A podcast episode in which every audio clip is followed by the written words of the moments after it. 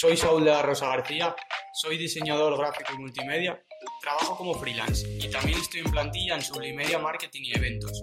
Hoy os vengo a hablar de cómo diseñar con empatía y cómo de importante es conocer al cliente antes de ponerse a trabajar. Bienvenidos y bienvenidas a Cómo Ye la Tu Movida. Soy Javier Fernández y estoy encantado de recibiros en un podcast en el que personas inquietas y emprendedoras ofrecen soluciones para acercarnos a una Asturias mejor. Saúl, ¿qué? ¿cómo estás? Bienvenido al estudio. Buenas tardes, Javi. Gracias por la invitación y, por estar aquí hoy contigo. ¿Te gustó Invernadero o qué?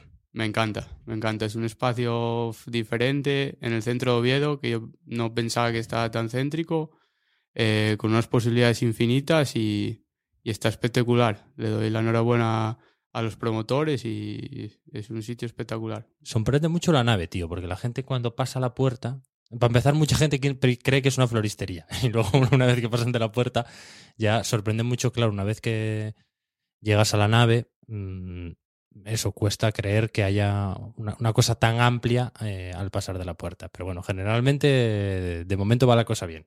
Sí, a mí me encantó, me encantó, es lo que tú dices. Ves el espacio, eh, te metes por la puerta y ves que vas a llegar a algún sitio en un pasillo tan largo y tienes ganas de, llegar, verlo y, y te quedas, te quedas petrificado con la, con la luz que entra sobre todo.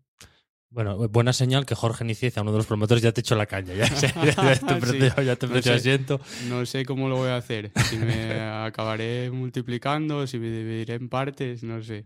Bueno, Jorge además fue el, primer entrevistado de cómo llega tu movida y es un poco em, el embajador a nivel artístico. O sea, siempre que ve a alguien así que tiene que le huele la creatividad, sí, sí, le ofrece una silla. Que quería un diseñador y un fotógrafo. Sí, pues lanzamos desde aquí el mensaje diseñadores. Bueno, o sea, mientras entre que Saúl se decidió, igual se cubre la plaza y, fotógrafos. Que, oye, em, vienes a hablar de un tema que yo creo que le, va a gustar mucho a, la comunidad de cómo llega tu movida, que suele estar formada por gente como emprendedora, creativa y demás, y gente que trabaja con clientes. Ese, es el problema. Yo creo que desde que ya pasaba antes este problema, pero creo que desde la pandemia eh, la gente no trabaja con empatía, no diseña, en este caso, con empatía hacia el cliente, conociendo a su cliente, conociendo sus gustos, conociendo su marca, su producto, empapándote un poco del proyecto. Eh, creo que la gente desde la pandemia fuimos a peor, no fuimos a mejor. Eso de que íbamos a ir a mejor, íbamos a entender a la gente, que íbamos a, a trabajar más unidos, creo que ha sido al revés. Y, y que creo, lo que creo es que debes conocer a tu cliente antes de ponerte a trabajar. Vale, pero por ejemplo, un ejemplo de mala práctica. Te llega un cliente con eh, Saúl, necesito un logo. Bueno, eh, es el tópico. Eh, Saúl, necesito un logo para ayer. O para, estamos a martes hoy, para el miércoles a las 11 de la mañana, porque lo tengo que entregar, porque tengo que cambiar mis albaranes, mis tarjetas, y quiero lanzarlo a nuevos clientes el jueves porque mm, me pilla la competencia. hay casos que lo haces, esto es un caso real, se da, ¿no? O sea, lo de las prisas es matador en todos los negocios. Siempre, siempre, siempre, siempre hay urgencias. O sea, siempre hay urgencias. Nunca hay. Sabes lo que es una urgencia de verdad y sabes lo que no. Y sabes que el cliente tiene una urgencia y cuál no. Nada es urgente en la vida. Eh, yo es lo que pienso así. Pero si tiene, yo soy muy serio para los, para los plazos. Si tienes que entregar una cosa el viernes a las 10 de la mañana, se va a entregar el viernes a las 10 de la mañana, no hay ningún problema. Si los plazos están hablados con el cliente.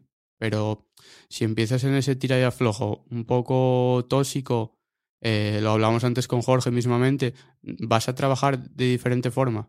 Vas a trabajar en enrabietado. Ya, es que es difícil ser empático con alguien que te entra así de fuerte, ya de. Que quiero decir que sí, que. Eh, mm, es que tiene muchas aristas esto. por supuesto, yo estoy contigo y que hay que ser empático y tal, pero hay gente que te lo pone más fácil, ¿eh? Te lo pone más fácil, hay gente que te lo pone más difícil. Lo que yo digo con la gente que te lo pone más difícil es que igual hay que educar al cliente. Hacerle ver cómo tú trabajas, cuál es tu método de trabajo, cuáles son tus normas, eh, cuál es tu horario. Eh, no pasa nada. O sea, es que hay mucha gente o muchos profesionales que no tienen la visibilidad que deberían tener por la calidad de su trabajo porque no muestran a la gente qué hacen y cómo lo hacen. Hostia, esto es muy interesante, sí. Porque eh, a mí me pasaba hace años que decía yo, hostia, pero no me llama la gente para hacer catálogos, no me llama la gente para hacer eh, eh, vídeos, creaciones de vídeos. Si no ve la gente lo que haces, no te va a llamar. Ya, pero a veces igual estás tan enterrado en, en- en salir de, de las prisas estas que te meten que nunca sacas un rato para ti, para... Es que ese es el problema. Hay que buscar el, el- el punto medio entre que es urgente, eh, quién lo necesita de verdad, cuánto va a pagar, porque esto es como todo. Tú quieres una urgencia, la pagas. Pero es que en, en, en nuestro sector, por llamarlo de alguna manera, o en trabajos que son un poco más eh, creativos y demás, es muy difícil que, que entiendan eso, pero luego todo el mundo entiende que si llamas a un cerrajero a las 3 de la mañana, va a venir con una factura que se te van a Ahí caer está, ahí está. las pistolas. Y, Eh, y ni pío, ¿eh? Vamos a hablar de, del clásico, de la hostelería. Eh, yo lo llevo a su terreno. El día de la hostelería lo llevo a su terreno. Eh, nada, es que estoy fastidiado. Yo, yo lo entiendo todo. Aguantas unas facturas, ayudas al cliente, él te ayuda a ti, vivimos de esto al final, hay que entendernos. Hablando la- a la gente hablando se entiende perfectamente. El problema es que pasa un mes, pasan dos, pasan tres, alguno que te hace un poco el roncho, sea, yo no pago, yo lo dejo ahí, a ver si no se acuerda, típico. Eh, yo voy a su restaurante, me pongo a cenar, me llega la cuenta y le digo, oye, apúntamelo, que no traje la cartera, eh, las croquetas en vez de a 9 euros, cóbramelas a 6, que soy yo, Eso, eso. y, y el postre me lo regalarás, ¿no? Y se quedan con una cara ahí el Y- camarero. y ahora ahí, tráeme un cacharro para mí y otro para la mujer. eh, y se queda el camarero ahí con una cara mirando para el jefe, como diciendo, ¿y este de dónde salió? Porque igual no te conoce o igual no... Y yo siempre lo, lo suelo llevar a su terreno. O sea, tú vas a, a tu restaurante y te pido unas croquetas, son ocho croquetas, cuestan nueve euros y te digo que me quites dos y cóbrame cinco euros. ¿A que no? O cámbiame la carta. O te devuelvo la mitad. Estas son las cobres que ya no, no tengo más Eh, hambre. Que no tengo más hambre, no. Y yo, yo respeto todos los negocios, eh, todos los trabajos y a todos los clientes. Pero si, si, si hablando se entiende la gente, eh, no, no veo por qué no nos vamos a entender con un cliente que no quiera respetar tus horarios, que no quiera respetar tus tiempos. Ya, Es que los clientes a veces pasa un poco como con las relaciones personales. Hay veces que, que mm, conviene distanciarse, tío, y, y decir hasta aquí y, y dejar un cliente. ¿Sabes? Eh, que te lo digo yo que lo hago poquísimo y vivo encadenado a mis clientes, pero sí, pero luego es como que, quedan- como que fuiste a un spa una semana. ¿eh? Sí, sí, sí, sí, sí. Es la, la mejor sensación del mundo. Esto es como Mad Men que sale mucho aquí. ¿Tú lo viste algo, Mad Men? Sí. cuando eh, mm, Don Draper siempre que cuando se le va el cable eh, despide clientes y luego siempre se queda así las siguientes escenas son de él como muy tranquilo y yo no terminé de comprenderlo hasta que empecé a trabajar con cliente final porque hay veces que dices te cuesta mucho tomar la decisión como dejar una moza o tal y, y- y al final dices "Uf, esa sensación de lo tenía que haber hecho hace Sí, pero es que es medio". lo que hablamos ahora, es como equilibrar la balanza. ¿Cómo estoy bien? ¿Cómo tengo mi cabeza bien? ¿Cómo voy a trabajar con empatía o cómo voy a trabajar con un bienestar? ¿Y qué de forma voy a trabajar? Tú cuando trabajas con un bienestar van a salir proyectos más potentes, proyectos mejor orientados hacia el cliente y vas a trabajar más, más a gusto. O sea, tú lo notas, tú ligarías directamente la calidad del trabajo que haces a... No siempre, no siempre, porque si es verdad que tengo trabajos eh, muy bien resueltos cuando tengo mucho volumen de trabajo. A ver, no, no, es un, no es una regla de tres que siempre salga Ya. muy buenos trabajos cuando estoy muy liberado. Pero sí que es verdad, para ciertos proyectos, tema web sobre todo, o proyectos muy grandes de, por ejemplo, imagínate, un invernadero coworking muy, muy grande, que tenga una historia detrás, que vayas a contar un, un- una story, eh, que vaya a tener todo unas piezas que al unirse hagan el conjunto, ahí sí que tienes que tener un poco la cabeza fría, eh, tener el móvil dos, tres horas fuera de contacto visual y Mm. estar concentrado. Ya, pero es que... Sí, yo se lo entiendo, ¿eh? Y lo defiendo también. Pero hay veces que me funciona estar bajo presión, tío. Sí, sí, a mí también. Que- La semana pasada, por ejemplo, estuve bajo presión y me funcionó que alucinas. Eh, tuve el Trail Pico y Osorio que fue el domingo ahí en, en, en Mieres, eh, el jueves lo del Boulevard del Vasco eh, y todo lo demás por ahí. Una inauguración, una- Que son cosas muy grandes ya, ¿eh? muy grandes. Y entonces todo en una semana, eh, te levantas el lunes, el martes, porque claro, a nosotros nos entra el curro cuando, cuando el fin de semana. y te levantas el lunes con el mail petado el móvil llamadas y tal, y dices tú, a ver cómo, todos los lunes son igual, a ver cómo salgo de esta semana, otra semana más. No sé si salir de la cama o meterme debajo. Eh, exactamente. Y luego llega el martes de tarde, miércoles, y ya dices tú, hostia, salvé otra vez. Pero no es salvar otra vez, es que tienes ya ese ritmo de trabajo, de Claro. sacar de trabajo, pero claro, también estás nervioso porque son eventos muy importantes, porque son proyectos importantes, muy importantes para el cliente, y que Mm. tienes que tener también ese tacto de decir, eh, vale, tengo otros 10 clientes hablándome, pero esta semana toca este y tengo que tener esa relación, ese afecto, esa, ese contacto directo y esa buena relación para poder salir adelante, el proyecto y el evento. Eh, Esto, en términos técnicos y científicos, es tener el culo pelado. ¿sabes? También, que, es- sí, que ya sí. vas a... Estas son las cosas que no se aprenden ni en la no, universidad La ni hostia, experiencia esto ya es un grado, o sea, no- Sí. ni nunca mejor dicho. Yo tengo claro que aprendí muchas cosas en, en Madrid, en la universidad, pero lo que aprendes aquí a pie de calle, a pegarte con el cliente, con la imprenta, con el proveedor, con, ya ves. Con los clientes indirectos que te quedan por allí de, no, a mí me gustaba más rosa, a mí negro, ya, pero el cliente lo quiso verde y que se llamara eh, coworking invernadero. ¿Por qué? Porque tiene su sentido para el cliente y para los de alrededor. Esto es una cosa que el otro día hablábamos en, con Elba de Sublimedia, eh, agencia para la que los dos trabajamos, que... Le mandamos un saludo desde aquí, ¿eh? Ah, No pero se me- pongan nerviosos. Menos a Katia. a Katia ya la saludaremos en otro momento. Y eres el- yo esto lo decía, de- estaba Elba contando que había ido a la revisión del médico y que, joder, así como que no veía y justo que cuando le preguntaron que parecía que, que quiso enfocarle el cuerpo. Y claro, eso es tensión competitiva. Tú, es verdad que cuando estás eh, tranquilo, sueles tener buenas ideas y tal, pero luego cuando estás acostumbrado a trabajar ba- bajo presión y llega el momento en el que "Ah, ahora toca, o sea, apretas el botón y toca y, y toca. Y toca y, y re- o sea, es como un entreno.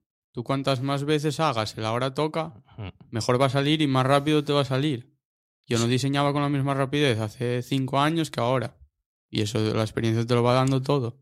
El Pero- sentido arácnido, tío. Sí, pero es verdad lo, lo que, lo que dices, que, o sea, no, no trabajas bajo, pre- bajo presión mejor. Hay momentos que sí, pero por ejemplo en mi, tra- en mi trabajo hay otros momentos que necesitas sentarte y pensar antes de ponerte como un loco a tocar Claro. botones, a meter eh, colores y a decir voy a hacer algo para que lo presente al cliente. Ese es el error que veo yo ahora, eh, tanto en artes gráficas como en algún trabajo más. Sí, luego está el rollo de, claro, cómo se produce una buena idea. Y sobre todo, ¿cuándo sé si la idea que tuve era buena de verdad o solo me lo parecía por el momento en el que estaba? cuando conoces al cliente. O sea, yo tengo muchos trabajos que te podrán parecer una pijada, un simple logo, y tengo que empaparme del cliente. Yo, le- yo normalmente les hago un briefing, les hago unas cuantas preguntas, pero les hago dos preguntas clave. Dime tres marcas de coches que te gusten y dime tres marcas de ropa que te gusten. Clave, o sea, ¿consideras que eso es tan importante o más como el briefing? Sí. Que, bueno, el briefing... eh, El briefing, con- eh, esas preguntas están en el briefing, pero esas preguntas son clave. Como te digo marca de ropa o marca de coche, te digo, pues a alguien que le guste mucho el café, pues le pregunto qué café toma, con qué cápsula se identifica, o si es de cápsula o no, eh, el grano de café de dónde lo pide, porque igual me dices que te gusta un café de Colombia con una cafetera especial, con lo que sea, y yo miro esa marca, veo las connotaciones que tiene esa marca, cómo comunica, igual quieres que tu marca se parezca a eso porque la tienes dentro de, tu, tu marca ideal. Ya. Y un briefing, eh, bueno, para la gente que no se escucha, que no es de publicidad, suele llevar un poco, pues, historia del cliente, que Entonces, el necesita. cliente, el nombre, eh, qué forma de comunicar va a tener, eh, si el nombre tiene un storytelling detrás o es un nombre mezclado por monosílabos o por dos palabras, mm, colores, tipografías, eh, si va a estar en redes sociales, a qué público está dirigido, que esto es muy importante. No, Eh, no vas a hacer eh, las galletas chiquilín rosas, ¿sabes? No pega nada. Eh, el tipo de público que esté dirigido, el rango de edad sobre todo. Ya. Es por, que poner un ejemplo, podemos hablar, por ejemplo, el que decías antes, el trail, bueno, o un cliente que tengas, el que quieras. Bueno, podemos hablar de Lucía, de Lutravel, que está aquí. Vale, pues por ejemplo, Lutravel. Lutravel tenía una... una- Lutravel, que es una, agencia, es una agencia de viajes, sobre todo enfocada a corporativo, que está, que es una de las inquilinas de, de invernaderos coworker. Sí, y, y nos llamó a la agencia y dijo que quería una identidad nueva. Y yo hablé con ella en su día y lo que le ofrecí fue cambiar totalmente la imagen que tenía vieja. No porque estuviera mal, ni porque eh, no me gustara la imagen, ni por nada. Porque ella se quería dedicar a un tipo de público. Eh, ella nos dijo en su día que tenía muchas empresas que organizaban eventos, viajes, eh, mucho, mucho cliente de, de trabajo de alto standing, mucho abogado, mucho empresario, mucho autónomo, que buscaba otro tipo de, de, de contacto no irte a viajes al con o, corte inglés y que te sienten ahí y te den un viaje y te digan ahora búscate la vida, eh, llega allí y ya está. no, no eh, Travel, que o sea, eso ya lo vi yo estando aquí en Pernadero, te quedas atascado a las 8 de la tarde en un aeropuerto y necesitas estar al día siguiente, no sé qué, y se te canceló el vuelo y, y, te lo soluciona. Claro. Eh, ahí estamos con que es diseñar o trabajar con empatía y que no. Mm. Tú, quien te coge el teléfono un domingo, un sábado a las diez y media de la noche, cuando esté cenando con unos amigos o con su marido, con su novio, lo que sea, y te dice, sí, bueno, estás en Brasil a las diez y media de la noche, aquí son las una de la mañana y yo estoy durmiendo.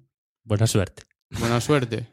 y, y, ya sí te cogen el teléfono y te dicen buena suerte, porque la suerte es que te cogen el teléfono. Pero, por ejemplo, Lutravel, lo que hablábamos, eh, la primera, eh, se le presentó yo creo que tres, cuatro propuestas y la primera propuesta fue una propuesta final con la que se quedó.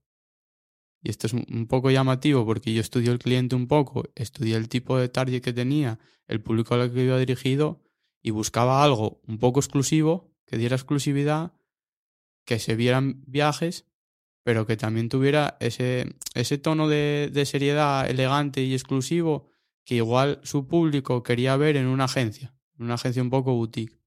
Mm. Y al final eligió el primero. Y, yo se lo dije, dije, si al final volvemos a donde empezamos, porque la idea que teníamos nosotros como agencia era esa, que, te, que también te, te identificaras un poco y te separaras de la competencia. Porque lo fácil aquí es poner un avión, un globo terráqueo y tira millas. Oye, ahora volvemos a esto de la empatía con los clientes, pero por, por eh, que tengo un poco mm, de, curiosidad. Decías antes que habías estudiado en Madrid. Eh, ¿Dónde estudiaste? En la Camilo José Cela. Tienen un, como un departamento o una um, universidad, un edificio aparte que se llama ESNE, que tienen aquí también una satélite en, en Oviedo Montecerrado, eh, donde estudié cuatro años, cuatro años de carrera, es un grado universitario de diseño gráfico y multimedia, donde aprendes mucho aprendes mucho. Puedes hacer tres años aquí y uno en Madrid, y el último año, año y medio en Madrid, es una brutalidad lo que aprendes. Sí, tengo una amiga que trabaja allí justo.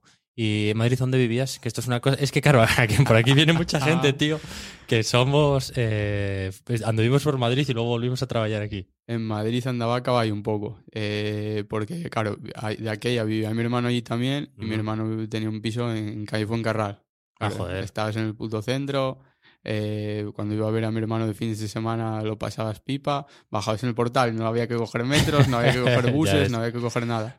Que en Madrid es mucho, es, para un, cuando vas con cierta edad, es, es, un beneficio terrible no tener que andar moviéndote todo el rato en metro y... Yo, mira, te voy a contar una cosa. Yo eh, teníamos un, un, edificio de ESNE, que era el Camino José Cela, pero que estaba apartado. Está entre Avenida América y y, y, y Chamartín, eh, era como la M30, el circular de la M30, y había un puente que lo separaba, pues este estaba para afuera. Y estábamos por ahí y tal, y tienes eh, diseño de moda, diseño, arquitectura de interiores, diseño de videojuegos, diseño gráfico, y creo que metieron ahora también una de, de animación y diseño de producto, que creo que lo van a empezar a meter este año. Y claro, el tema tecnológico, tema animación está creciendo mucho y me parece, me parece un campo muy, muy, muy, muy extenso. Lo del diseño de producto es un boom ahora. Todo el mundo diseña producto. Porque no va a haber diseñadores de producto que se dediquen solo y específicamente y se especialicen en eso. Yo lo veo, yo lo veo genial. Y, y estábamos en un edificio. Claro, ese edificio era como, como el Disneyland para, para el diseño. Teníamos un MATLAB abajo, que fue cuando empezó, porque yo acabé la carrera en 2017. Fue cuando empezó el boom este también de las, de las, de las impresoras de 3D y teníamos 10, 12 impresoras de 3D abajo. Y tú las podías usar para tus, tus proyectos cuando quisieras. Siempre y cuando estuviera como el jefe de- del MATLAB, allí supervisando un poco y tal. Y empezamos a hacer cosas con los videojuegos, eh, radio virtual, había muchos proyectos conjuntos que, que te esmerabas y, joder, había proyectos muy colaborativos. Yo me acuerdo que hicimos un proyecto con uno con Biogra de pasta ecológica, otro eh, colaboramos con la marca de esta Elder que iba a sacar unos rotuladores nuevos y, y nos pidieron la marca. Y otro por ahí con Roca, con los baños de Roca que hicieron como... Cuidado, ¿eh? Sí, sí, sí. No, no. Encima luego tienen colaboraciones muy potentes para los, para los cursos. O sea, tú puedes optar a, a los premios o a las colaboraciones, es como que te apuntas. Entonces, igual te toca uno de primero, dos de tercero. No tiene que nada que ver que, que tenga la colaboración con alguna marca y les desarrollen el proyecto, que seas de cuarto o de primer curso. Tú ahí te metes en, la harina que tú quieras. Si estás en primero en Madrid, yo me quedaría ahí para un poco, y igual iría a dos o tres talleres para ver, para ir en- enrollando. Si estás en tercero o cuarto, eh, darle mecha. Darle mecha y todos los contactos que puedas hacer allí, todo lo que te empapes, todo lo que aprendas. Pero esto fue un regate que hiciste para hablar de lo que hacías por la calle Fuencarral. No, no, no, no. Y luego, no, te, estamos hablando en la universidad. Por lo que decías tú de, joder, es que es un lujo no, no coger metros, no, no Eso es. desplazarte, no tal. Y yo eh, me enteré de que había un piso de estudiantes. Era un chalet en Arturo Soria, en la calle Arturo Soria, era el ciento... Una burrada de número, 138. Arturo Soria, que es la que sale en dirección a Barajas. Eh, Exactamente. Y yo vivía como la mitad de la calle, pasando ya eh, la M30 para adentro. Y yo cruzaba ese puente que te digo yo todos los días y iba andando a clase. Y eso en Madrid, ir andando a clase, Sí, sí. creo que no había nadie en la universidad. Bueno, nadie. Los, eh, era un chalet de tres pisos y compartíamos ocho habitaciones. Pero mi habitación igual era el baño como esto y luego la terraza y la habitación, tres veces esto, cuatro, hasta la tercera mesa que estamos viendo aquí en, en el coworking. Que será. Bueno, Era un chalet, era un chalet pensado para, para mucha gente. Lo que hicieron fue hacer habitaciones, tipo apartamento. apartamento. Entonces tenías una habitación muy grande, eh, depende de la habitación que cogieras, compartías baño o no, y luego había unas salas comunes inmensas. ¿Qué pasa? Yo iba a estudiar iba a marchar para poder volver para acá para trabajar. Pero había gente que llevaba allí cuatro o cinco años acomodada. Ya. Que es lo bueno de Madrid y lo malo. ¿Tú siempre lo tuviste claro que querías volver? O... Sí, sí, sí, sí, sí. Yo al principio de la carrera no me planteaba ni ser freelance. Al principio de la carrera era como, "Uf, qué loco todo, que yo lo que quiero es trabajar para alguien y desentenderme de problemas y tal. Y luego una vez que vas cogiendo clientes, que vas haciendo cosas, porque yo en primero me acuerdo que ya estaba haciendo cosas para los bares de noche, para algún flyer, alguna, un logo, alguna pijada. Y, y luego te vas, te vas creando esa experiencia y vas viendo que dices tú, hostia, estoy haciendo una cartera de clientes porque no voy a trabajar para mí y en mi proyecto. Sí. Y fue el último año, estaba acabando la carrera y vamos, digo, yo tengo que volver, pero ya. Porque incluso había clientes ya diciendo, ¿cuándo vuelves? Ven ya. No, pues eso es genial, tío. Y Tío, había una, y había una chica, eh, que no sé si sigue ahí o no, no me acuerdo el nombre ahora, que vivía en, en el Escorial. Y tardaba hora y media en venir a clase Mm. y hora y media a ir. Lo último que recuerdo es que había dejado cinco asignaturas y estaba ahí estudiando. O sea, se quedaba otro año más. Cinco asignaturas y el TFM, Uf. TFG. Es que claro, si, si lo piensas en Asturias, sería como ir y venir de Llanes todos los días. Un poco más incluso. Un poco más. Y, y luego los transbordos y, y llevar el portátil y... Yo, yo me acuerdo que lo que te contaba el otro día, yo tres o cuatro asignaturas de último año de carrera las saqué en el AVE. En cuatro horas, cascos, eh, surface a- al hombro y llegaba por la de Elena, recogía y me bajaba. Ya. Que mm, eh, sí, eso. Es muy interesante eso sobre lo de. eh, Claro, cuando te planteas hacerte freelance, emprender y hacer algo por tu cuenta. Y también un poco la relación esa Madrid-Asturias. No, o no Madrid, eh, Madrid, Barcelona, me da igual. ¿Cómo salir a conseguir por, de alguna manera todas las herramientas que necesitas para poder desarrollarte como profesional y luego volver y ejercer aquí? Yo creo que te viene solo, ¿no? Como que eh, no hay ese paso de decir voy a ser un profesional, voy a ser eh, freelance, voy a coger estas herramientas. Yo creo que te vas dando cuenta tú de, de alguna forma a la cabeza de, hostia, ahora aprendí esto, ahora escalé esto, este proyecto que pensaba que nunca lo iba a hacer, eh, lo hice. No, no hay el punto ese de inflexión de que haga la cabeza, apretamos un interruptor y oh, ahora sí. No, no, te lo va dando los años de experiencia y te va dando también el, tener el culo pelado. O sea, Sí, sí, sí. esto se lo digo yo a... Madrid es la jungla, o sea, no hay mejor, no hay mejor sitio para labrarte de cualquier trabajo que en Madrid. Sí, y luego ir haciendo, claro. Por ejemplo, em, eh, yo para... Ya dije, jolín, qué ilusión, cómo me molaría ser guionista de televisión. Eh, hice un guion de televisión, entonces ahora eres guionista de televisión. Vendrán los guionistas de televisión que se formaron y tal, a decir, de los que tendría que, si me eso, dedicara eso a aprender intrusismo a día de hoy es muy interesante. eso. Sí, pero claro, sí, claro que es muy interesante, pero por ejemplo, claro, tú como diseñador Canva y demás, claro, pero tú eso Pero yo se lo digo a la gente. lo si reconocerás Canva- a un kilómetro y medio, un logo. Sí, de- eso claro. también, pero que Canva está muy bien. Mm. Y Pinterest está muy bien. Y Canva, para que la gente que nos está escuchando, bueno, yo creo que eso ya es casi universal, pero vamos, Sí, es una es una herramienta de diseño. una, una- bueno, herramienta de diseño, eh, no sé si llamarlo diseño o no, pero que, que te sirve muy bien. Y yo tengo aplicaciones que las utilizo para salir de un apuro. De subir una story o subir un cartel o subir algo que necesites, tirar de ello, donde no tienes recursos en ese momento digitales y tienes que poner una foto, la fecha y el nombre y meter el logo y te sirven para salir del paso. Pero herramientas, las herramientas están muy bien para inspirarte. Pinterest está muy bien para, estira- para inspirarte. También es un peligro. También tengo clientes, por ejemplo, esta semana estamos trabajando con uno y, y tengo un cliente que se mete en Behance y en Pinterest todos los días por la mañana a las 9 de la mañana y el logo un día rosa y grande y al día siguiente o al siguiente es minimal y pequeño. Y entonces eso es un problema también. Por eso te hablaba antes de educar al cliente, de decirle, eh, vamos en esta dirección, vamos bien, ¿te gusta este color? ¿Te gusta esta tipografía? Vale, para adelante, dámelo. A veces la gente no lo entiende eso de escríbeme por correo y dime log. Porque luego no quiero tener pro- problemas, entre comillas, contigo. No te quiero llamar y reñirte como cliente y decirte, no, si me dijiste esto, ahora blanco y luego negro. Ya. Pero bueno, de todas maneras me sorprende, ¿eh? me esperaba que fueras más crítico con este tipo de aplicaciones que se supone que... No, es que tengo. A ver, esto es lo típico. de- tengo un amigo informático, es, tengo un eso es. amigo diseñador, eh, lo llamo a las 9 de la noche un viernes, cuando estoy cenando con la novia. La novia cada poco me tira el teléfono casi. me dice, deja el teléfono, tal, no sé qué.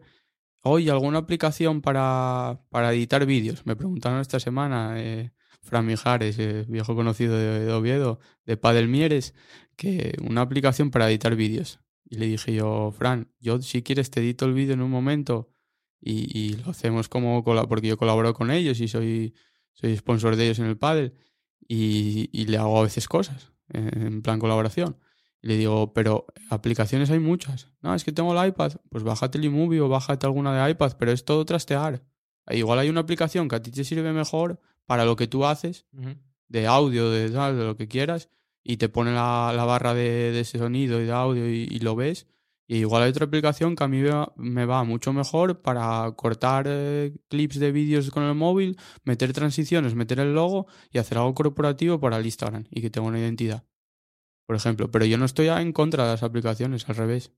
Solo que cuando me preguntan por aplicaciones, siempre les digo lo mismo, yo no uso aplicaciones.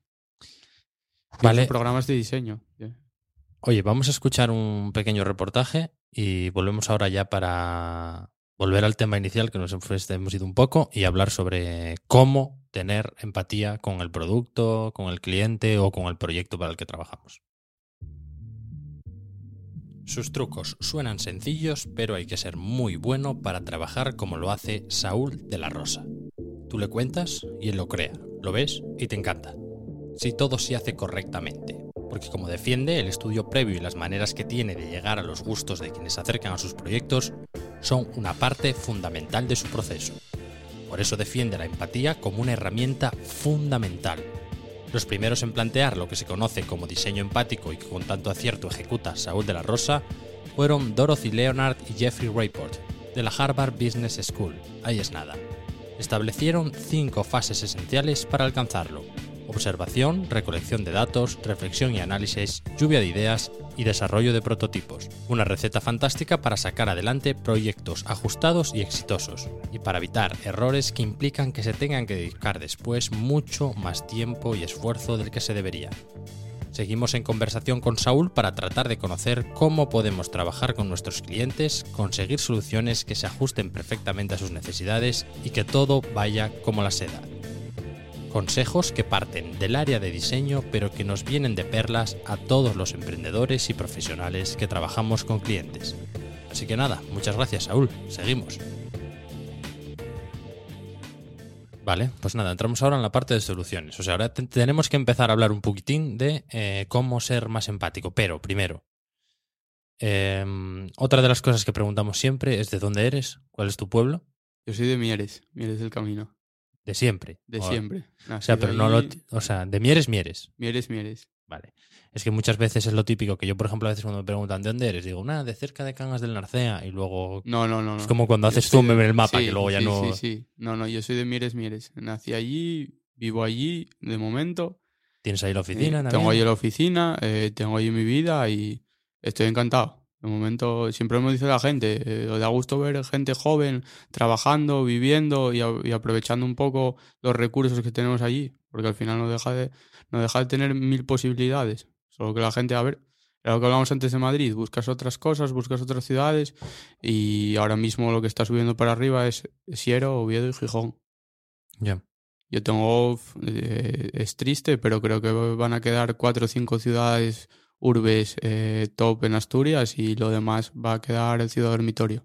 Ya, lo que se llama el área metropolitana. Sí, pero bueno, y eso que, por ejemplo, la zona del caudal, del Nalón y por ahí, que yo, sabes, vosotros solís decir que también está de capa, capa caída y demás, pero si lo comparas, por ejemplo, con el suroccidente, sí, hombre, parece eso, Londres. sí, pero eh, ¿sabes qué pasa? Que desprestigiamos mucho lo nuestro a Sí. Desprestigiamos mucho lo nuestro y, y pensamos, wow, Oviedo, Gijón, eh, eh, Siero ahora con lo de Amazon, mira cómo está creciendo, mira cómo todo. Y lo que pasa es que también la gente está muy acomodada. Lo que hablábamos antes de, de la pandemia, de diseñar con empatía, la gente se acomodó tanto estos años de atrás, eh, sobre todo en la zona cuencas, con la minería, con las prejubilaciones, con eh, papá y mamá tienen dinero y que más da trabajar una hora que 80 si puedo hacer lo mismo. Este es mi tema, tío. El- el- em, o sea, bien, eh, por ejemplo, el carbón ayudó, por supuesto, fue muy importante, etcétera. Yo soy hijo de mineros y tal, pero en, también. determinadas zonas cegó mató, por completo el espíritu emprendedor. Ahí está. Ahí está. Porque claro, la gente estuvo durante tres generaciones diciendo, eh, con un esquema vital de eh, colegio, instituto, lo que sea. si eh, tenías una estabilidad ya tenías la vida hecha. Claro, mina, prejubilación, no sé qué, otro, tal, tal, tal, tal, tal, tal. Y de repente la- todo el mundo empezó a pensar igual. Y claro, eso, digamos que, que hay momentos en los que no percibes siquiera que emprender o hacer algo tuyo sea una opción. Porque claro, que muchas veces puede parecer hasta un poco locura no, no entrar en, en ese juego hasta aquí. Pero luego, ¿qué pasa? Que cuando se acaba, es como, hostia, ¿y Y ahora se va a acabar, a hacer? ¿eh? Se va a acabar. Bueno, o sea, en- está llegando, yo creo que van a ser los últimos años. Sí, ah, bueno, yo ya creo que el modelo de las empresas de 7.000 trabajadores, Bueno, no, eso aparte, pero yo digo que el tema de eh, mi padre minero, mi abuelo minero, eso ya cortó de raíz. Eh, quedan ahora unos pocos que, que se van a jubilar o si se jubilan en la mina, porque ahora son todos el tema de subcontratas y, y todo eso. Y yo creo que se va a acabar el tema este y cuando llegue ese punto y ahí sí va, se va a tocar un interruptor y se va a cortar, ¿ahí qué va a pasar? O sea, Es que- cuando no haya riqueza alrededor y un hostelero tenga un bar o una farmacia o no tal y no entre gente a comprar, ¿ahí qué va a pasar? Que se va a comer todo y se va a dar a cinco, seis urbes eh, centrales de Asturias. sí, es que eso, por ejemplo, en el suroccidente ya pasó. Ya, ya, ya está en, es- ya es en ese punto. Y claro, ahora las alternativas que pueden empezar a surgir es muy complejo, no tanto como para como que no haya oportunidades, que en realidad es difícil también, sino como que la mentalidad de la gente no es la de Ah, intentar es aprovechar es eso. o difícil tal. salir a flote, es difícil crear tu propio negocio, es difícil eh, hacerte valer por ti mismo y darte ese, ese plus de decir yo creo en lo que hago, yo tengo confianza y voy a hacerlo. Pero si piensas ya que no lo vas a hacer, es imposible. estás cao. Estás cao. cao. Y a veces a la gente lo ve como muy frase de libro de autoayuda, pero es que es así. Si no te lo crees, estás perdido. Hay que estar un poco flipado, tío. Sí. Sí, con, con lo de uno, ¿eh? Yo no, Pero te yo tiene no que digo- gustar lo tuyo. A mí Sí, me sí, flipa claro. mi trabajo y, y soy un friki de mi trabajo. Y, y, en vez de. También hay horas para desconectar de todo y ponerte el Netflix y comerte unas palomitas. Pocas. Pocas, y tenemos pocas. eh, pero también tienes que ver eh, qué te gusta. Si hoy de noche te quieres leer un podcast de diseño, si te quieres leer un libro de diseño de interiores porque te- estás inmerso en un proyecto, eh, si quieres aprender a hacer filtros de Instagram, eh, todo evoluciona. Y en mi trabajo no te puedes dormir. Ya. Tienes toda la razón, tío, la verdad. Y aparte que eso luego es lo que te da. Es que no es solo una cuestión de para seguir tal, es Sí, que no, no te, es imagen. te todo. convierte en, en un, en un en un motor de, que sabes, porque eso eh, en el momento que tú innovas empujas a otros a hacer lo mismo, Claro. ¿sabes? Y, y- y ese, ese- esa potencia atractora es lo que hace que vayamos para adelante, porque si no llegará un momento en el que tendremos que ir todos a vivir a Madrid, a Barcelona, Exactamente. Y- Es, el, es el miedo que yo tengo un poco Por ahí con no Asturias. pasar. ¿eh? Que, no, que no va a pasar ahora mismo, pero porque yo sé de buena tinta que hay muchas empresas y muchos empresarios a nivel personal que tienen empresas potentes o directores de empresas de ingeniería, bancos, eh, marcas de móviles incluso, que están apostando mucho por Asturias. Y están apostando a nivel personal. O sea, se están llevando proyectos a Asturias para dar esa riqueza y ese boom que igual cogimos un poco de, de, de carrera después de la pandemia, con el rollo de este de que Asturias eh, no tenía Lugar pocos para vivir, casos, ¿no? lugar para vivir. eh, para- esa es nuestra gente, Saúl, tío. Hay sí, que, sí, eh, sí, sí. desde No, no, aquí- es que son los clientes potenciales a los que quieres llegar y que quieres que lleguen también. Mm, Porque si no llegan a Asturias, no te pueden conocer. ¿Cuántas veces me bajé yo a Madrid a veces a, a ver algún cliente? Decir, soy fulanito, me dedico a esto, ah, no te conocía, me cobraba la agencia de aquí de al lado de la esquina 5.000 euros más. Eh, sí. Al final estás, le estás dando una solución al cliente. A los clientes, nosotros tenemos también alguna agencia de Madrid con la que colaboramos y la relación es fantástica. Por una parte, lo que tú apuntabas del tema de costes, y porque luego, claro, esto ya no es eh, lo de antes. Tú puedes perfectamente mantener una relación laboral estable y fructífera desde Mieres, con Sí, alguien que esté en sí, Madrid. pero si lo hablamos antes, yo tengo clientes que son amigos, muy amigos, y tengo clientes que sé que no me van a dejar en la vida, eh, y, y quedo con ellos, o los veo a diario, o los veo todas las semanas, o los veo cada 10 días, y luego tengo clientes que igual veo una vez al año, pero esa vez que te ves al año con ese cliente tienes una conexión especial y te se entienden también ellos contigo, esa empresa, que al final no quieren a otro. Y eso es de lo que se trata, de, de- de- de crear una relación eh, con el cliente, que estéis los dos a gusto, que sea recíproco y que tú puedas trabajar a gusto.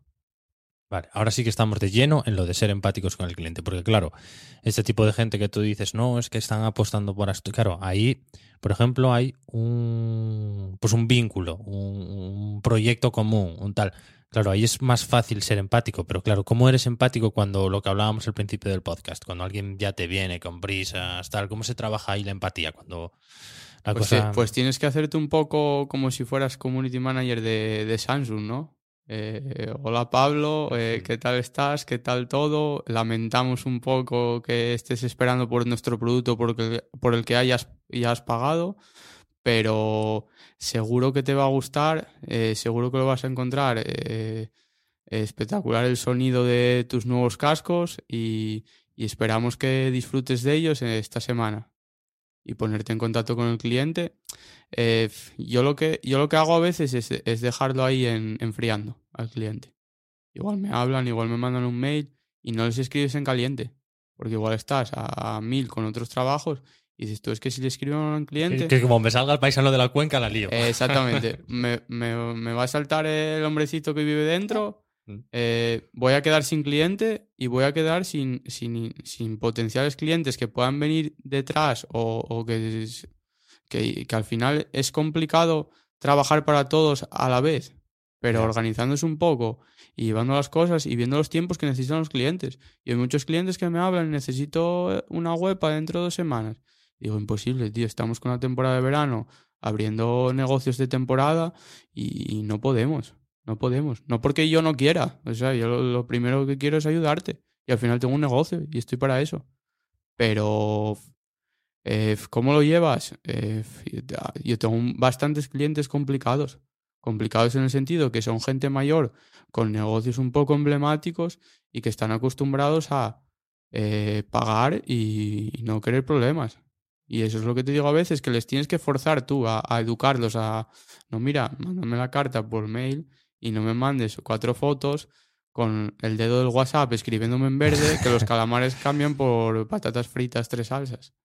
Ya, o sea, que tienes que hacer un poco el esfuerzo para que se impliquen en esa parte. Exactamente, que se implique un poco el cliente y que te haga ver que yo cuando llamo al restaurante para cenar, no llamo a él al móvil personal eh, un lunes que descansa normalmente algunos hosteleros, eh, por ejemplo en Oviedo, a las 10 de la mañana o a las 9 cuando, cuando entres a trabajar.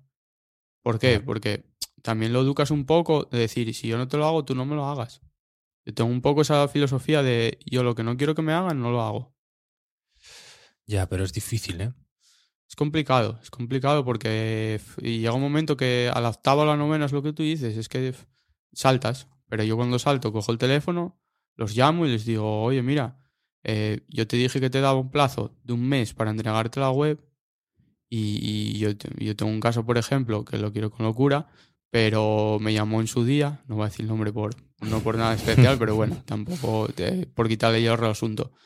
Y me llamó un día y me dijo que era el cumpleaños, que si podíamos tener la web 10 días antes.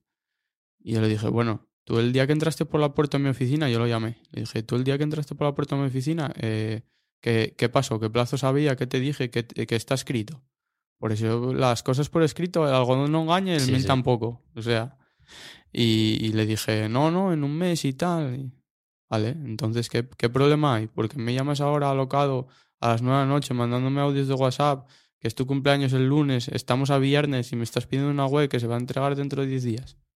Que yo entiendo todo, que, que, estés con la mujer cenando y... Pues a, mí hasta me cuesta un poco, ¿eh? Porque, porque es mi cumpleaños, quiero la web antes o como era... Sí, sí, sí, sí, era un poco... Era así, era así, era así. Quería la web porque, bueno, que le hacía ilusión tener la web el día de su cumpleaños. Y yo, claro, y a mí me hacía ilusión eh, vivir seis meses en Cancún y seis meses en Asturias y diseñar desde allí.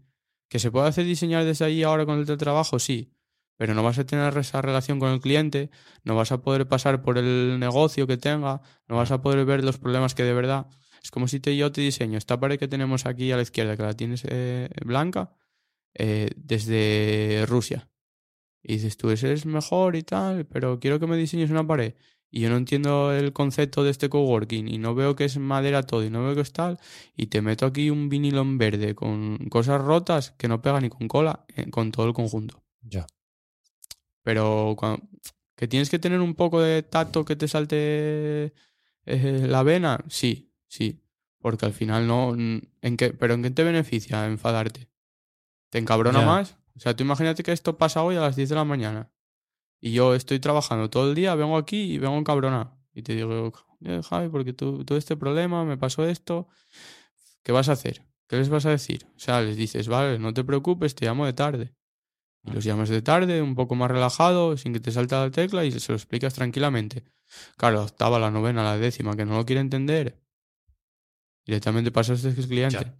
Yo tengo la parte mala y la parte buena, que me implico mucho en cada proyecto y en cada cliente la parte buena para el cliente, que me implico mucho en el proyecto y lo hago como si fuera mío, pero la parte mala, que cuando te tocan esos clientes, no sabes lo que dices tú, te cuesta dejarlos, te cuesta separar, te cuesta... Sí, es difícil. Es difícil, pero tienes que pensar un poco en ti ya. O sea, tú, eh, o sea, por ir sacando, eh, digamos, mm, punto por punto, cosas que te ayudan a estar, eh, a ser más empático. Digamos que actúas como si fueras el diseño, el departamento de diseño de ese cliente. De la propia empresa. Claro. Sí. Entonces eso te da, te da una, una diferenciación en cuanto a agencias de, de diseño. Eh, trabajamos un poco como si fuera un estudio. Al ser freelance, trabajas como si fuera un estudio pequeño de diseño y, y sí, te apoyas de otros profesionales en algunos proyectos, programadores, eh, diseña, diseñadores de interiores, arquitectos, eh, con los que toco a veces algún proyecto, pero tú tienes que un poco lidiar con el cliente y, ayudarte un poco mutuamente. Estos son cosas todo, tío, eh, más relacionadas con las habilidades sociales Y con ser emprendedor es que con el diseño, yo creo. Eso es sí. importante. A mí me costaba hace años hablar en público. O sea, no hablar en público en un proyecto mío, sino hablar en público delante de mucha gente. Es que parece que no, pero hablar en público es jodido. Es jodido y, y luego que tienes que tener muy bien la cabeza muy fría, saber lo que vas a contar, tener la seguridad de lo que cuentas, lo sabes hacer y lo sabes contar. Mm. Y, y aprendí mucho en Madrid de eso, porque nos hacían eh, talleres de, de networking, de conocer a gente que no conocías de nada, de otros cursos. Eh, venía gente a dar charlas y teníamos una, una parte en el proyecto fin de grado que era Design Thinking, un poco que es- está un poco de moda ahora, y, y creábamos proyectos de la nada. O sea, con cuatro palabras, cinco clave y dos ideas de un brainstorming allí que hacías en una mesa, creabas los proyectos. Te preparabas un poco el proyecto y un viernes, el último viernes de cada mes, íbamos al, al salón de actos de, de la, de la universidad, nos poníamos a hablar y presentabas tu proyecto. Pero de la nada, de una de, en tres días presentabas un proyecto nuevo, que era ficticio, pero había que salir, había que hablarlo, había que creértelo. Por eso lo que hablamos antes, de que si no te lo crees, no vas a llegar. Ya. Claro, es que esas cosas también son difíciles, porque, por ejemplo, claro, aquí atacamos mucho, bueno, no atacamos tampoco, porque no, es la intención, pero hablamos mucho de los defectos que tiene la formación. Y claro, en, en, en todo, desde que entras en el cole de pequeño hasta el máster, muy pocas veces te, te, te enseñan a hablar en público. Y no me refiero a que salgas allí con el trabajo de conocimiento del medio, a decir que los anfibios y tal, no, no, no, no, a, defender una idea. A en defender una idea, a defender el día a día. O sea, el día a día de un freelance es defender tu idea y por qué rojo y no negro.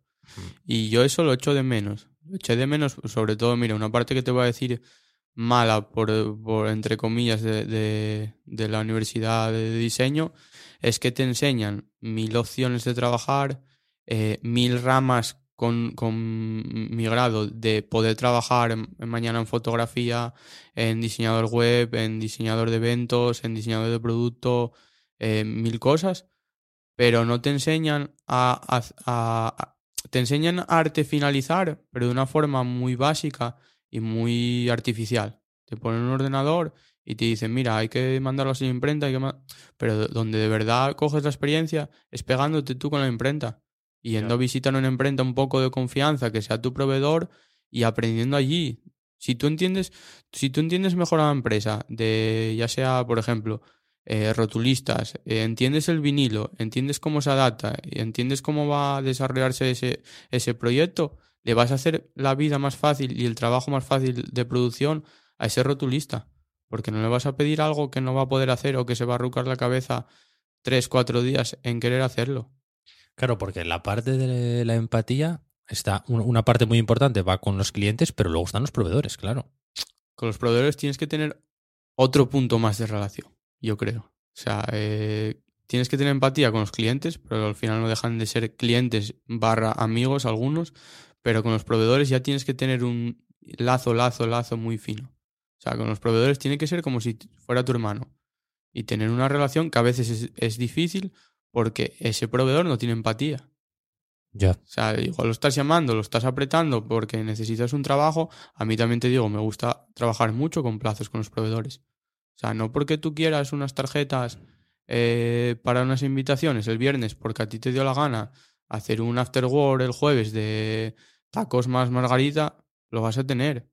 O sea, que, que una urgencia la tengas y yo te la saque porque el de la imprenta puede, venga, perfecto, sin ningún problema, un día es un día. Pero tres, cuatro, a la cuarta, o sea, yo a la segunda ya te paro, pero a la cuarta te voy a decir qué, qué parte no entendiste. Claro, no puedes estrangular a un buen proveedor a capricho de un cliente que, que no sabe por dónde anda. Que no sabe por dónde anda y que luego eh, el cliente ese piensa que yo no se lo quiero hacer, pero lo que no sabe es que tengo otros ocho proyectos ahí esa semana en Mm. imprenta, que ya lo estoy apretando en tres y cuatro lo estoy dejando para la semana que viene. Y porque a ti te apetezca hacer algo, no. No, es que lo de trabajar con plazos, te organizas tú, organizas al cliente y organizas a tus proveedores también, que es muy importante. Claro, o sea, digamos, en la parte del cliente te tienes que integrar como si fueras su departamento de, de diseño y al proveedor tienes que tratarlo como si fuera un miembro de tu equipo. Sí, sí, sí, yo lo creo así. Me- me- incluso Eh, tío, tengo proveedores que a veces le llevo, digo a mi madre, hazme unas casadillas o, o unos bombones, o- te lo juro, tío, porque hay veces que, que de verdad se esmeran, de verdad te quieren sacar el proyecto adelante y de verdad te hacen un favor. Y, y eso a veces la gente no lo, no lo asimila y no, no lo tiene en cuenta.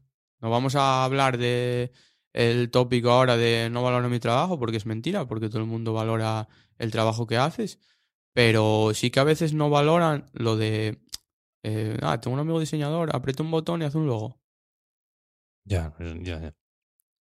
Sí, sí, eso luego te puede generar lo de eso. Es el caso en comunicación de Sovereignty Manager, eh, etcétera, etcétera. ¿Vale? ¿Y alguna cosa más a modo de empatía? Eh, ¿Qué te puedo contar? Eh, puedes, a ver, diseñar con empatía no quiere decir que sea todo flower power y todo de rosa y nos pongamos ahí a diseñar y, oye, que te voy a pagar dentro de tres meses. Ah, vaya guay todo, gracias Paco por pagarme dentro de tres meses. No es así, no funciona así. Lo que hay que hacer es acercarte al cliente. Que hay clientes muy cerrados que no te dejan acercarte de una forma, pero hay otros clientes que se dejan acercarte a ellos y, y, tienes que conocer al cliente, cómo trabaja su empresa, cómo, tra cómo trata él a sus, a sus empleados y vas entendiendo un poco, te vas metiendo en harina de cómo funciona esa empresa, entonces puedes ver cómo vas a diseñar, qué comunicación llevan, qué tono de la forma de comunicar que van a hacer Yeah. y luego acercarte también a ellos. Es que yo a veces, vale, me llama un cliente y me dice, quiero un logo eh, de motor porque voy a tener una tienda de motocicletas, pero va a ser muy, muy racing, muy MotoGP. Y no me cuenta nada más. ¿Colores? No, los que quieras, los que te gusten. Eh, tipografía, ¿en qué tono va a ser? ¿Va a ser MotoGP? ¿Vas a querer algo más italiano, más clásico? ¿Vas a que.? No, no, lo, lo que veas. Eso está perdido. O sea, olvídate porque. Y a veces yo le, le, quiero quedar incluso hasta con ellos y tomar unas cañas un día de tarde, que estemos los dos tranquilos y relajados, un miércoles, un jueves de tarde, y, y preguntarle cosas. Y por eso te decía las tres preguntas de qué marca de ropa, o qué marca de motos, o qué motos te gustan, o qué tipos de frenos usas en tu moto, esas cosas, o qué tubo de escape llevas, porque me da un poco ideas de, de la marca, del ideal de marcas que tienes tú en tu cabeza y de lo que te gusta y de lo que te puede llegar a gustar. Vale, y ya para ir cerrando un poco, eh, te quería pedir algún consejo para cómo le dices a un cliente o a un proveedor, claro que para este caso vale lo mismo, esa idea que tienes es una putísima mierda, o esto que me acabas de entregar no lo quiero ver ni en pintura. Porque claro, hay veces que... Es, o sea, esto es de las cosas más difíciles. ¿Sabes Porque, qué claro, pasa? sobre- Que yo siempre me lo dice la gente que yo soy muy directo. Para lo bueno y para lo malo. Ya. Lo malo que puede ser es que yo te diga ahora, joder, es que esto es una puta mierda, eh, estoy perdiendo aquí el día, no sé qué, imagínate. Que no es el caso, ¿eh? Pero, ¿cómo se lo dices al cliente? De forma directa. O sea, no. Claro, no le vas a poner un WhatsApp y que no vea cómo estás hablando. Porque yo, no es lo mismo decirte en un WhatsApp, horrible, no me gusta nada, qué feo, eh, que vaya horterada, Pues es un puñetazo, ¿eh? Eso en un WhatsApp, uf. que llamarte. eh, Pues bueno, yo tengo un cliente que es muy amigo mío, que igual te pone eso por WhatsApp, pero yo ya sé, yo ya conozco al cliente de muchos años y ya sé en qué tono me lo está diciendo en su cabeza. Entonces a veces lo llamo y digo yo, ¿pero qué, qué quiere? No, hombre, está guapo y tal, pero eh, había que dar una vuelta. Joder, Hostia, pues, cómo cambia. pues dime, eh, dime, no, bueno, ya sabes, es que voy conduciendo, ¿sabes? Es lo típico de ahora, de usar el teléfono conduciendo a veces, o tener manos libres, o tener tal, y Mm. a veces prefiero hablar. Hablar porque hablando se entiende la gente y luego pueden salir ideas de esa conversación. ¿Cómo le dices al cliente que no te gusta? Eh, pues le puedes decir, pasa mucho con las vallas publicitarias. La gente en las vallas publicitarias, tú piensas que tú vas en coche a una distancia de 100, 200 metros, una valla publicitaria. Cada vez que te vas a- alejando, claro, te vas acercando, pero a la vez vas a pasar la valla de frente. O sea, no te da tiempo, no sé si es 1 1,3 segundos que vas a ver esa valla.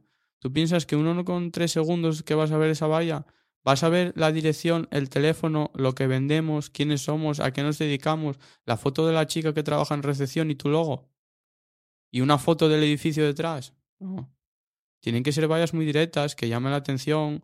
Eh, yo qué sé, es que venía ahora en coche y están los movies por ahí de la, de la campaña que hizo Arrantes y Barrera, que me parece espectacular, Sí, lo estaba mirando yo antes de que llegara. de agua de cuevas, eh, de- del refugio de cabrones, y es que eso es brutal. Brutal porque, porque te llama la atención de primeras. O sea, te quedaste con que es agua de cuevas. Mm. Ya no necesitas nada más. O sea, y el día que vas al supermercado, y igual me dicen Fuensanta y igual digo, dame agua de cuevas.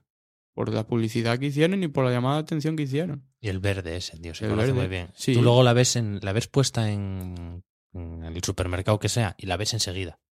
Sí, sí, sí, no, y encima que tuvieron un- que, que la campaña no solo esa imagen, o sea, la campaña van tirando de ellos Mm. y, y ves las siguientes eh, frases y son cada vez más buenas. En Asturias eh, eh, subimos al naranjo, pero no a coger eh, manza no, ¿cómo era? Naranjas. Naranjas. Pero de otra forma subimos al naranjo, cosas así, y seguro que tienen ahí en la, en la manga seis o siete frases que van a ir tirando de ella y van a hacer una campaña espectacular. O sea, Sí, eh, son, unos, son unos genios. Está- son unos pero es- eh, viene un poco del razonamiento que tú hacías antes de eh, contar una historia. Claro, ¿hay qué historia estás contando? ¿Que tu agua es la leche? No, de, de la historia que estás contando se desprende el tipo de, de el agua tipo que de tienes. agua y, y luego que Claro. eh, buscaron mucho, mucho, mucho, mucho para poder hacer esta campaña. O sea, se, se informaron muy bien, eh, tiraron unos hilos y, y hicieron un brainstorming ahí que dices tú, hostia, tiene todo consecuencia. Al final, ¿qué buscas? Una llama de atención de tu marca, hacer marca. Y a veces se lo digo, eh, eh, yo qué sé, em, que empresas de mármol o marmolerías o tal.